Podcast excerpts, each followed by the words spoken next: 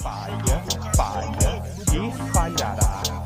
Falha, falha e. Olá, jovens, sejam mais uma vez bem-vindos mais um React no canal. Dessa vez temos alface. Dessa vez temos alface. É dia de gimo, porém de anti-gimo. É um pouquinho de crack e um pouquinho de alface. Hoje nós vamos de alface. Vamos falar do 20 Congresso da Dona China, do Partido Comunista da China. Tá? E, e é isso, é um vídeo do Dongshan News aqui do Brasil e me recomendaram ver. Eu ainda não vi o vídeo, tá? Como eu normalmente faço nos reacts com vocês. Eu parto do pressuposto que se eu não tiver visto o vídeo, o react vai ser muito mais legal, tá? Porque ele vai ser mais real. Né? Então é isso aqui. Tá? Bora ver então, vamos começar. O 20 Congresso Nacional do Partido Comunista da China terminou no sábado 23 de outubro. Xi Jinping foi reeleito e é o novo Politburo. Mas por que este congresso foi diferente dos anteriores e por que foi considerado o mais importante dos últimos anos? Vamos lá. Não vi o vídeo, não vi o vídeo, mas vou tentar meter os comentários antes. Aqui neste canal a gente trabalha com um conceito da fenomenologia religiosa, tá? Qual conceito é esse? É o maravilhoso conceito, desculpa, do vaticínio ex evento. O que, que é o vaticínio ex evento? O vaticínio ex evento é quando você faz uma profecia depois que um evento já rolou, tá? Para ver se você acerta aquilo que você já sabe. Tá? Isso é conhecido também como o quê? Como charlatanismo. Né? Como eu já sei o que rolou é, no vigésimo congresso, né? e como eu tenho uma noção né, do que que eles vão falar, mesmo sem ter visto o vídeo, eu vou chutar tá, o que, que eles podem ter dito sobre o vigésimo congresso, tá? É, primeiro, né, é, a gente vai ter o Xi, né, conseguindo se colocar né, numa, numa posição extremamente mais forte dentro do garantindo boa parte do seu grupo e isolando tá, os grupos mais à direita do partido ligados com Liu Keqiang né, e, e com todo este pessoal. Então eu acredito que eles vão falar um pouquinho disso aí tá? Vamos ver se eu tô certo. Segunda coisa que eu acho que eles vão falar é de como os novos membros do Polibiro chinês são membros extremamente técnicos e vindo de áreas que normalmente tá? é, não eram áreas que chegavam até o Polibiro. Tá? Então nós temos muita gente ligado à tecnologia. Tá? Muita gente ligado à área de desenvolvimento de ponta da tecnologia. Por quê? Porque esta é a última fronteira. Esse é o último local aonde a China ainda está atrás tecnologicamente do Ocidente em pouquíssimas coisas. Então, a próxima próximo passo a China, próximo ganho da China né, é ganhar a frente em todas as áreas tecnológicas. Quando eu falo todas, é todas mesmo. A China está se planejando para se tornar. Isso vem desde o. Isso já vem textualmente escrito desde o 19 Congresso, é uma discussão que já volta lá atrás, o 16. Tá, mas desde o 19 Congresso, a China já tem uma previsão a China trabalha com o planejamento e com o projetamento. Né? A China se planeja a curto prazo e projeta a médio e longo prazo. Né? A China vem com, esse, com essa ideia de um projetamento de se tornar uma sociedade medianamente, uma sociedade socialista com características chinesas medianamente próspera até o ano de 2049. Eu falei isso já em outros reacts, mas vou falar de novo, qual é a ideia de sociedade socialista medianamente próspera? Uma sociedade socialista medianamente próspera é uma sociedade que tem os mesmos índices de desenvolvimento das sociedades capitalistas de ponta. Isso, para o socialismo, é uma prosperidade mediana. Por quê? Porque é óbvio que o sistema né, consegue chegar com o planejamento e com a redistribuição em graus de prosperidade para todos os seus membros. A ideia de que se reparta em toda a sua sociedade da forma mais equitativa possível, né? É, de uma forma que as sociedades capitalistas conseguem, principalmente, né, para uma parcela muito diminuta da sua população. Então, quando a China fala em se tornar uma sociedade que é socialista moderadamente próspera, ela quer dizer que ela quer dar a toda a sua população aquilo que os países centrais do capitalismo dão né, se não as suas elites, né, a, as clivagens mais altas. Vamos só lembrar aqui, por exemplo, né, que a China, que acabou de passar a expectativa de vida do cidadão estadunidense, né? Ela hoje em dia tem uma pequena coisa chamada erradicação da pobreza extrema, enquanto os Estados Unidos né, tem 40 e tantos por cento da sua população vivendo em insegurança alimentar, e quando a gente olha isso em relação à população infantil, esse número ultrapassa a metade. Nós temos 53% das credências hoje, hoje, né, já vivendo é, em completa insegurança alimentar. Né? Então, assim, é, o Xi Jinping vai governar a partir de um comitê aliado. Né? O currículo dos delegados das maiores províncias, desculpa, de é uma coisa absurda. Não tem nenhum, nenhum, nenhum, zero delegados das maiores províncias chinesas que não tenha ao menos um doutorado. Tá? E quando eu falo ao menos um, é porque tem maluco com dois e tem maluco com três. Sabe, assim, é um negócio de louco, tá? É... A China vem se preparando muito esse embate que será o próximo embate, né? que é o embate pela, pela liderança tecnológica, as cadeias produtivas em 5G já instaladas, desenvolvimento do 6G. A China, há pouco tempo atrás, meteu o artificial. A China vem desenvolvendo tecnologia de ponta em computação quântica. Né? E a China está conseguindo cada vez mais chegar perto do domínio dos microchips, que é essa, assim, a última fronteira. Né? E aí, cara, a gente pensa uma coisa de louco, né? Essa China de hoje não é mais aquela China da década de 80 e 90, não é aquela China que sacrificou duas gerações para crescer a sua economia. O salário médio chinês é quase três vezes maior do que o brasileiro. A legislação trabalhista chinesa ou é igual ou é melhor do que a nossa. Estamos falando de um outro país que as pessoas não acompanham né? E que a gente precisa de conhecer melhor né? para entender até a nossa situação no mundo.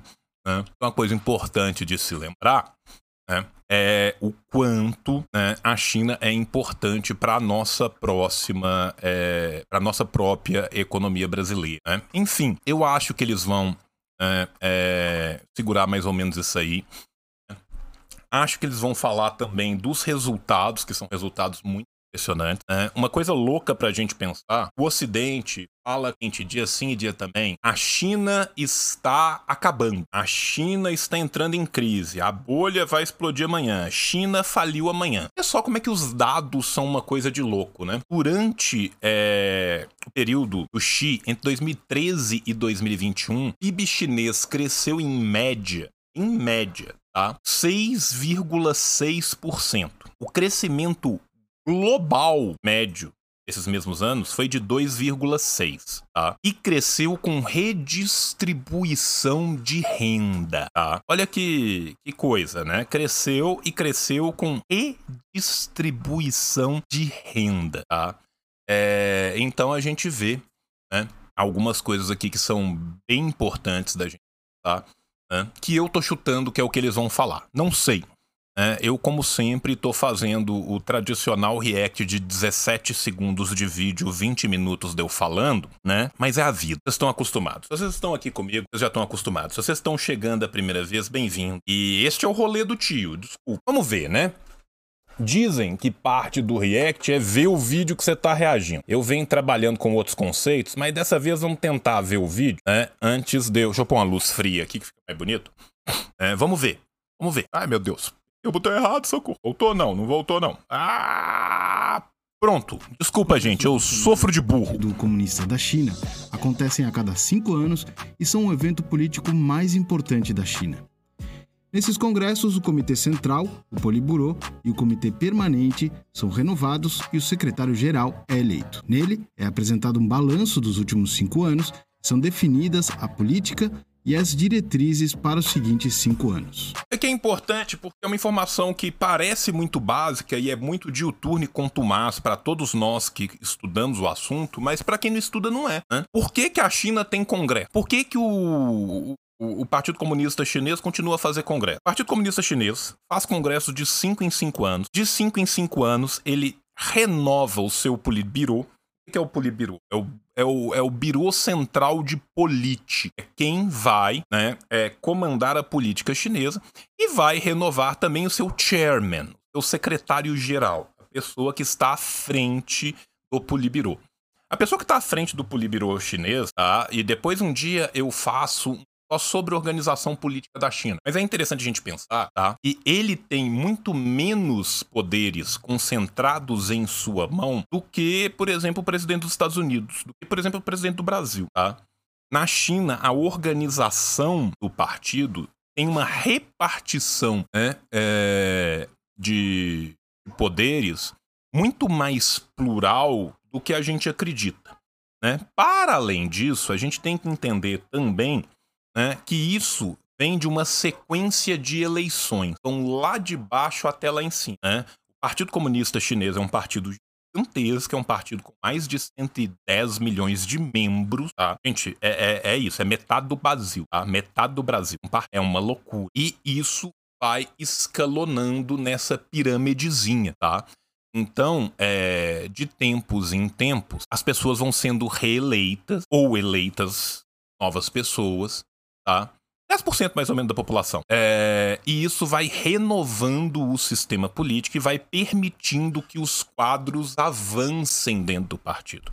Por que, que isso é importante? É importante, primeiro, porque o partido é o central. Tá? O partido é o representante do povo chinês e é quem vai traçar toda a política para toda a China. Esse partido tem seus braços espalhados toda a China, uma capilaridade gigantesca de uniões de bairro, a união de cidade, a união de vila, província e até chegar nesse birô político, nesse comando político. Tá? E as pessoas vão sendo eleitas em todos esses locais. Tá? Então nós estamos falando de uma democracia extremamente participativa. Tá? Ao contrário do que vende né, o estolho que a mídia burguesa produz falando do Oriente com o orientalismo, nós temos de fato uma participação política gigantesca da população em todos esses níveis, alguns diretos, outros indiretamente. A preparação do relatório que o secretário-geral do partido lê na abertura do Congresso é iniciada quase um ano antes e conta com a consulta de diferentes setores do partido da base aos níveis mais altos até a sua aprovação final. Essa é uma sala do grande salão do povo.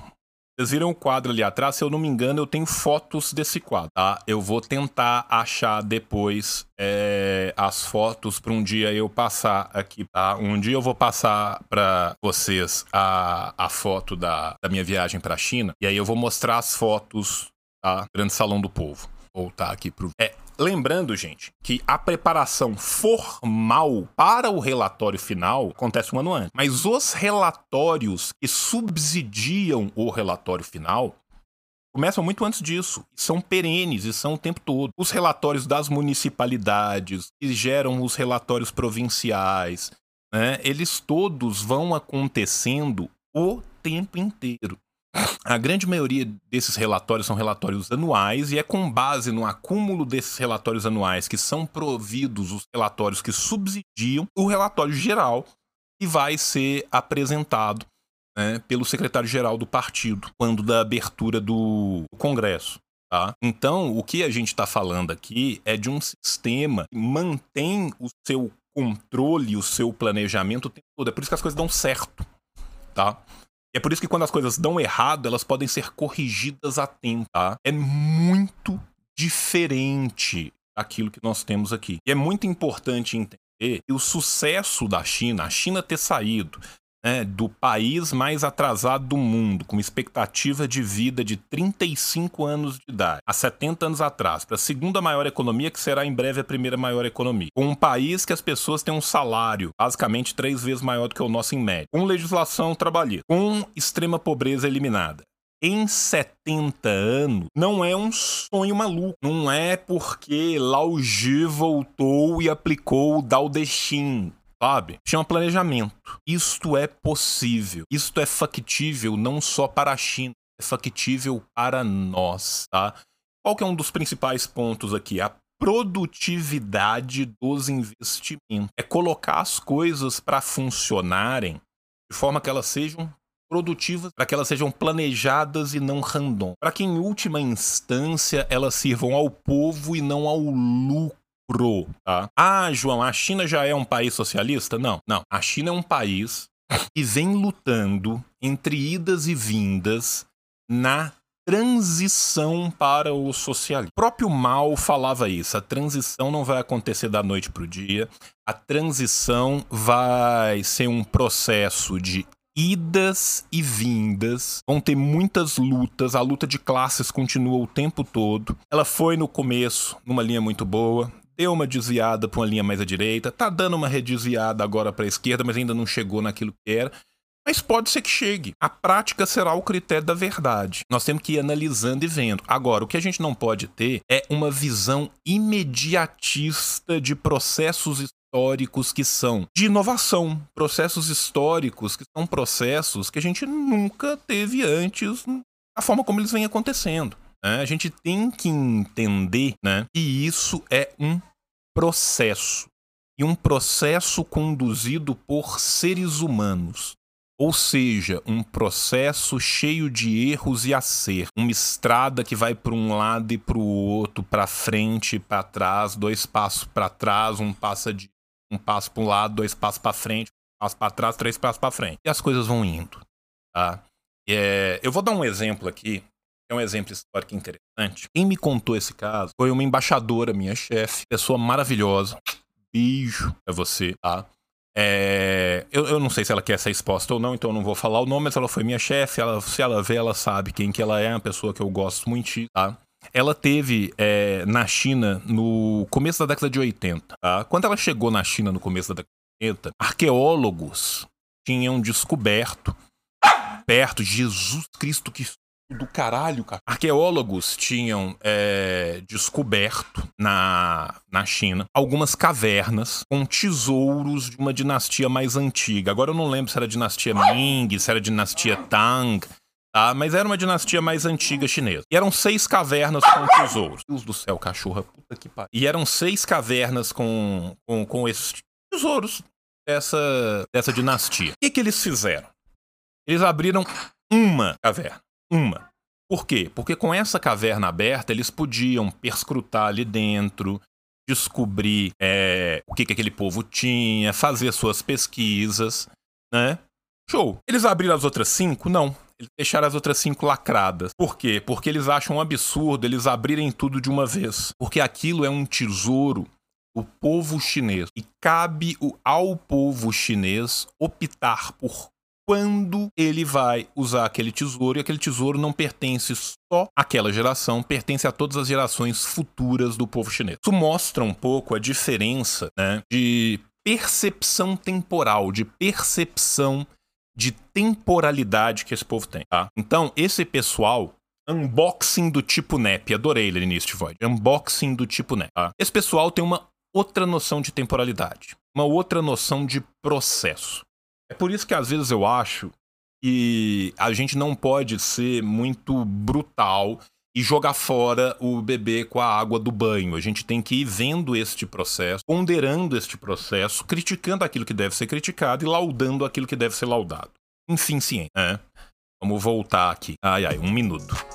O relatório tem como base a prática e o conhecimento do Partido Comunista da China e, ao mesmo tempo, ajuda a produzir consenso. Nesta ocasião, o relatório lido por Xi Jinping fez um balanço de seus 10 anos à frente do partido e do governo. Ele reafirmou a importância do marxismo na direção do país e enfatizou um novo conceito de desenvolvimento centrado no povo, além de dar menos ênfase ao mercado, que aparece 18 vezes no relatório, bem menos que as 48 vezes no relatório de Jiang Zemin no 16º Congresso em 2002. Isso aqui é muito importante. Lembra que eu falei que as coisas foram Tava indo bem, deu uma desviadona pra direita e depois volta um pouquinho? É isso, tá? É isso. É a ideia de que não só o crescimento, mas a qualitatividade e não apenas a quantitatividade do crescimento é importante. Isso significa que Xi Jinping rompe com Deng, com Hu, não, não. Existe um contínuo nessa tradição. Socialismo com características chinesas. Mas sim, nós temos uma guinada à esquerda do PCH nesses últimos tempos, que eu acho muito bem fazeja, né? De vez em quando dá uns moonwalk de Deng, aí caminha para frente, tá? Então, é... isso é muito importante.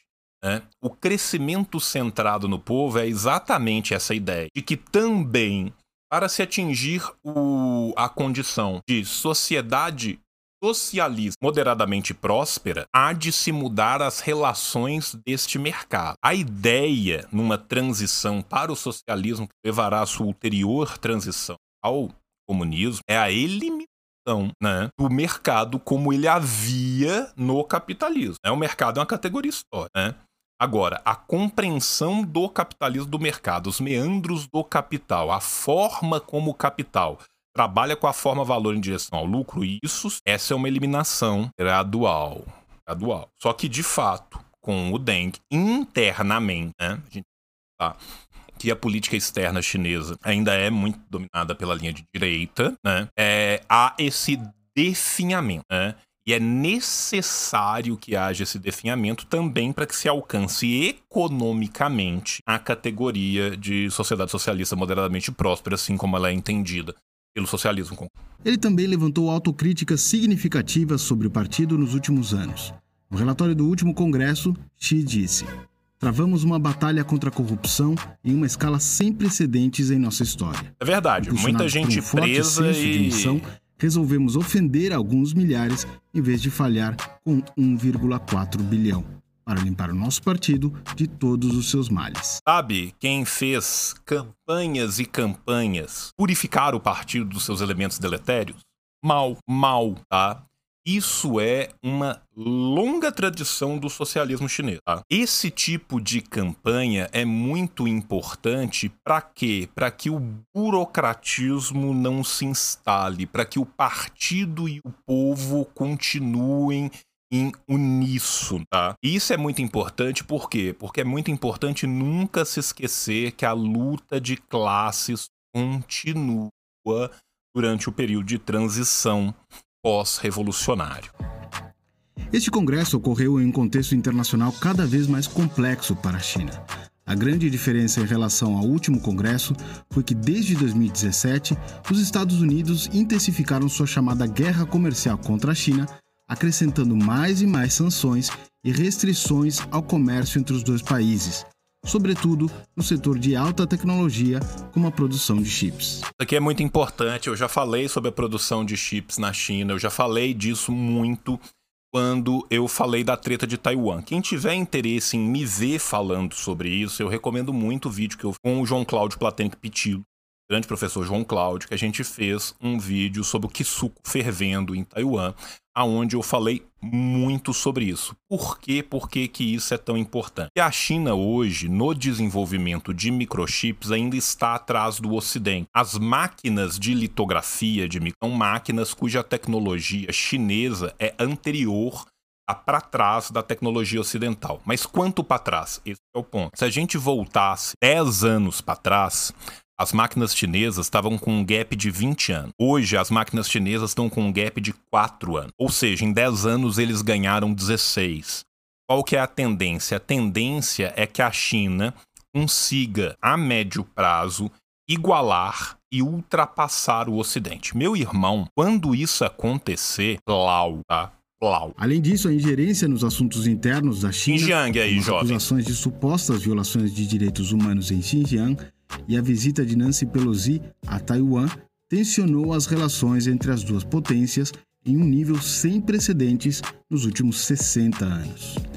A China enfrenta agora um novo cenário no qual os Estados Unidos e outras potências ocidentais estão se tornando hostis a seu impressionante crescimento. Mas também Tem que se lembrar aqui também, e eu acho que eles vão falar isso, porque eles estão colocando várias obras da Belt and Road Initiative como fundo aqui, né? Aqui a gente está vendo obras da Belt and Road na África, antes na imagem anterior do Belt and Road Initiative na, na Ásia.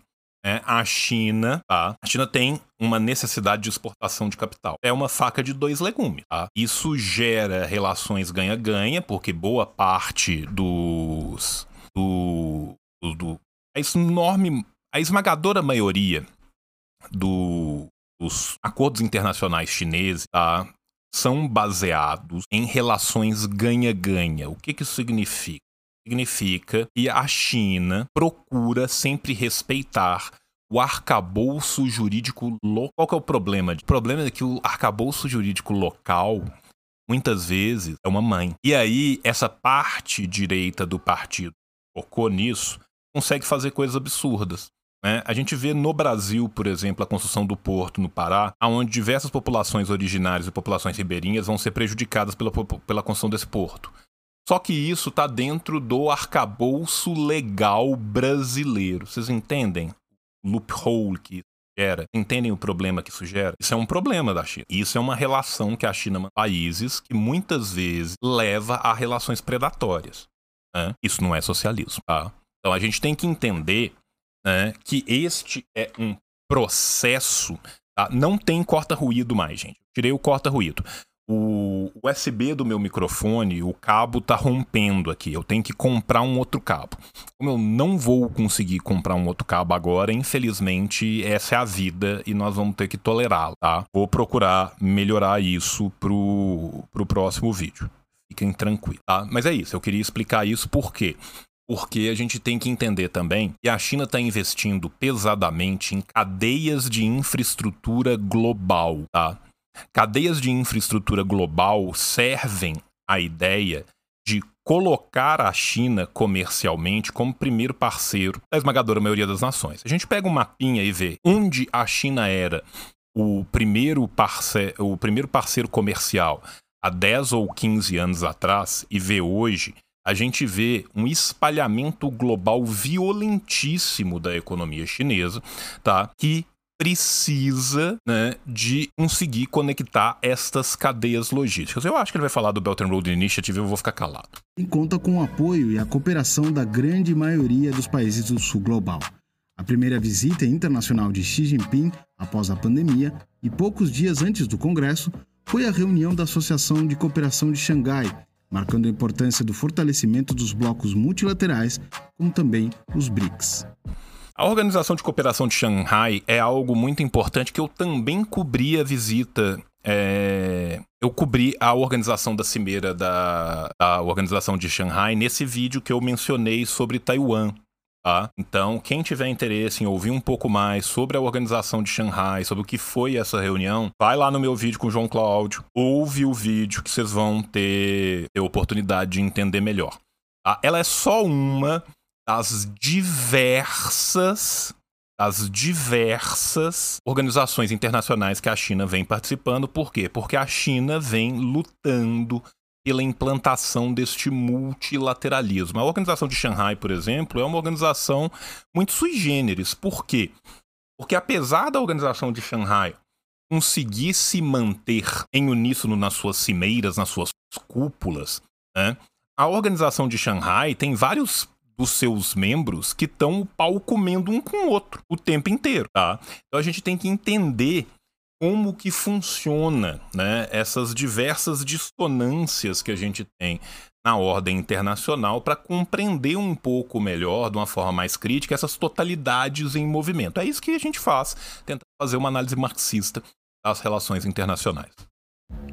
Diante dos desafios atuais, o partido trouxe outra importante novidade no relatório: uma dura crítica ao modelo de modernização ocidental e a elaboração do conceito de modernização chinesa, enfatizando que esta é pacífica, socialista e centrada no povo, e que busca um equilíbrio entre a humanidade e a natureza, entre saúde material e cultural. Ao contrário das potências ocidentais, não caminhamos pelo velho caminho da guerra, colonização e saqueio, eles disseram. Neste sentido, o relatório diz que o país se compromete a promover o multilateralismo e ajudar a diminuir a desigualdade entre o Sul e o Norte globais. Lembrando de quando eu falei do 19 Congresso, que eu falei da ideia de se atingir uma sociedade socialista moderadamente próspera, o 19 Congresso também fala que, uma vez atingida uma sociedade socialista moderadamente próspera, o próximo passo seria ajudar as outras nações a implementar localmente um modelo análogo ao que foi o modelo chinês. Então, o que a China está falando? A China está falando que depois de 2049 ela vai tirar as asinhas de fora e vai partir para um internacionalismo proletário muito mais profundo e profícuo do que ela fez até agora. Tá? É, a China foi muito mais internacionalista proletária durante o período do Mao do que ela foi depois. Tá? É preciso de ser pontuado. A China de Mao, né, trabalhava muito mais com o internacionalismo. A China pós-Deng abandonou isso brutalmente. Tá? A China de Xi está começando a trabalhar isso sobre um novo viés. Existe uma projeção de que isso voltará a ser trabalhado com mais ímpeto a partir da segunda metade do século 21, né? Então, assim, tá vendo? É com calma, com tempo. Xi Jinping foi eleito para seu terceiro mandato de cinco anos como secretário-geral e será eleito presidente do país em março do ano que vem. Anteriormente, a constituição do partido já havia estabelecido o papel central de Xi Jinping e de seu pensamento, que contribuiu para o desenvolvimento da teoria marxista. Ou seja, Xi é parte da constituição do partido, juntamente com Mao Tse-tung e Deng Xiaoping. Mas enquanto Deng tem uma teoria, somente Mao e Xi possuem um pensamento, o que é considerado mais complexo. Em chinês, Sexiang, Mao Zedong, Sexiang, Xi Jinping, Sexiang. É, Perdoe-me a minha pronúncia, meu professor Lao né, vai me me, me, me, perdoar a minha pronúncia terrível. Valeu, herdeiro. Arigato, herdeiro. Chegou metendo dois, 10 sub aqui pra galera. Tá? É, o que, que isso significa dizer? Significa dizer pensamento a englobar partes teóricas aliadas com partes práticas, pensando novo caminho, pensando em como ressituar, ressituar o desenvolvimento da China durante a fase do capitalismo global em que se está vivendo, tá? Então, é essa a ideia, né? A gente tem o Governança da China aqui, e agora saiu o volume 4. O volume 4 ainda não li, o 1, 2 e o 3 eu tenho aqui, né? Que falam muito do que é este pensamento do Xi Jinping para o socialismo com características chinesas na nova era. Tá? Esse é o termo. Isto o coloca como um divisor de águas na história da nação e estabelece seu período definitivamente é bonito, como uma né, nova era para o partido e para o socialismo com características chinesas. Como é sabido, Viu que eu falei da nova era do partido e o socialismo com características chinesas? Tá vendo? O tio nem é tão burro assim. as grandes decisões e acordos são feitos no período que antecede ao Congresso, e os dias em que ele ocorre são mais uma formalidade para comunicar todas as novas decisões à imprensa e ao público. É lógico, né, gente? A China é um país sério, é um país organizado. Os malucos não chegam no Congresso e falam assim: agora é cúpula do trovão. O último que ficar em pé vivo é o novo secretário-geral. Let's get ready to rumble! Não, né, gente? É, os caras não gritam: It's time! Sai correndo todo mundo para se pegar na pancada. Né? Não é a banheira do Gugu. Né? Nada do que acontece é deixado ao acaso. É por isso que o episódio envolvendo Hu Jintao ex-secretário-geral do partido e ex-presidente, no encerramento do Congresso, foi uma surpresa. Em imagens divulgadas pela mídia de todo mundo, Hu foi visto sendo retirado do local do evento. Muitos meios de comunicação internacionais especularam sobre é possíveis disputas internas dentro do partido, mas na verdade era muito mais simples.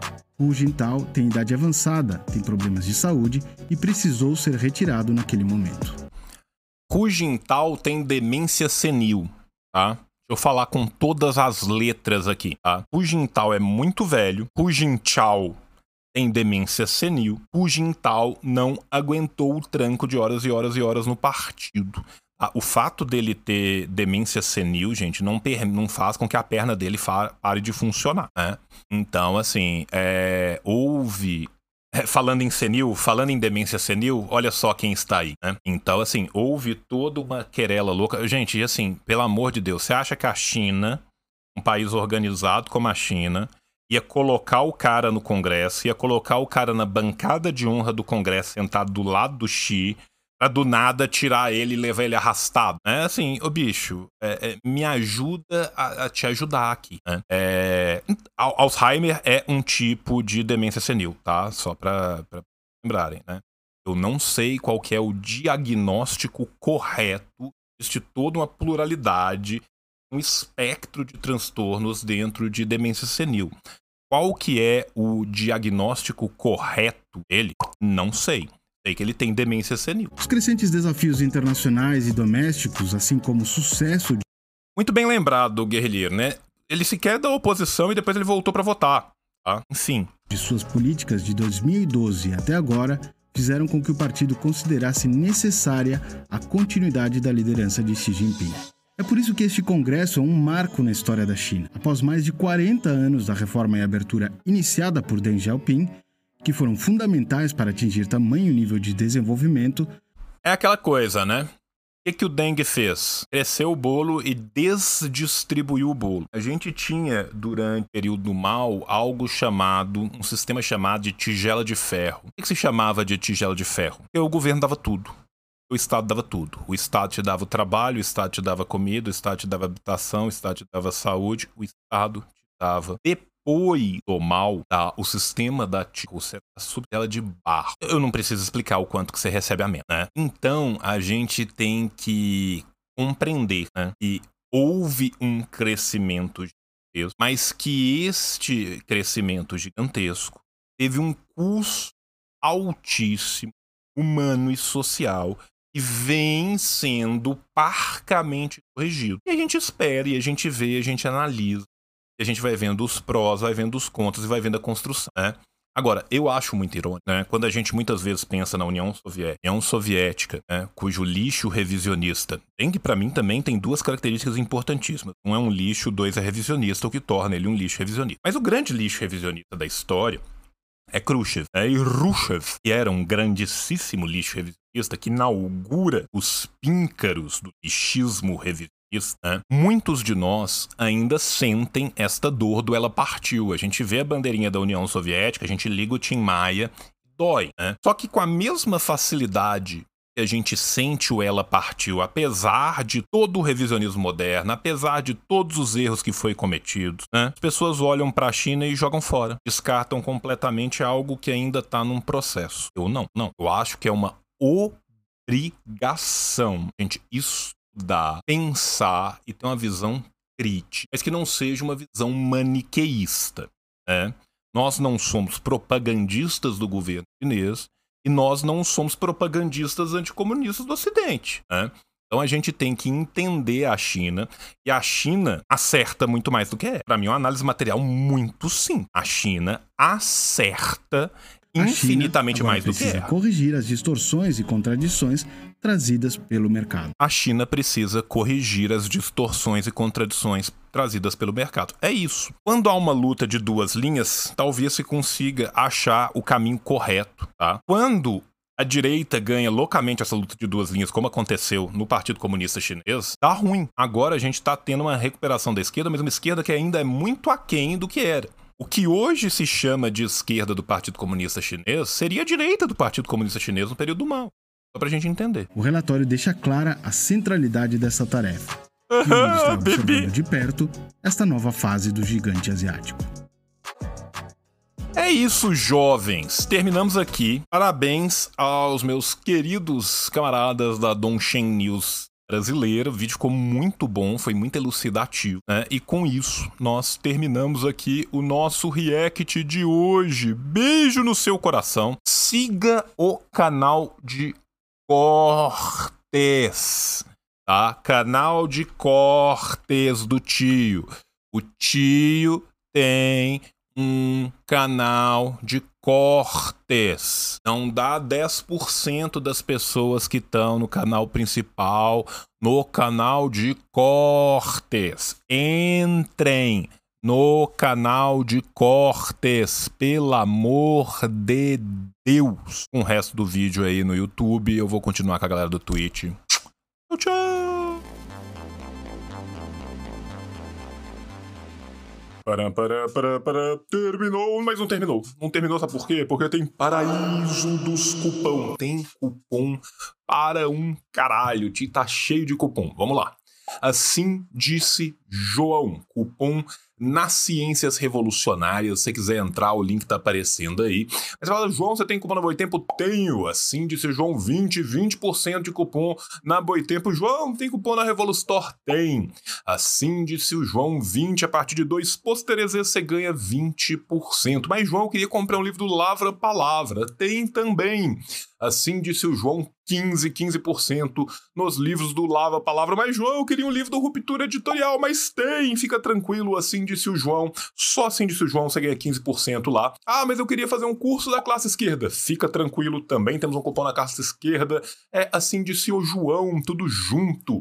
15%. Mas, João, eu queria, na verdade, um livro da autonomia literária. Eu tenho um cupom de 20 reais na autonomia literária. Hashtag assim disse o João, mas João não é o bastante. Eu preciso de mais cupons. Eu preciso de um cupom para eu aprender mandarim. Então fala Xie Guhan Lao. Por quê? Porque lá no Gunhan mandarim a gente tem também um cupom de 20% de desconto no curso. Tá? Assim disse o João, 20 Guhan mandarim. Beijo no teu coração. Tchau, tchau. Das sociedades aonde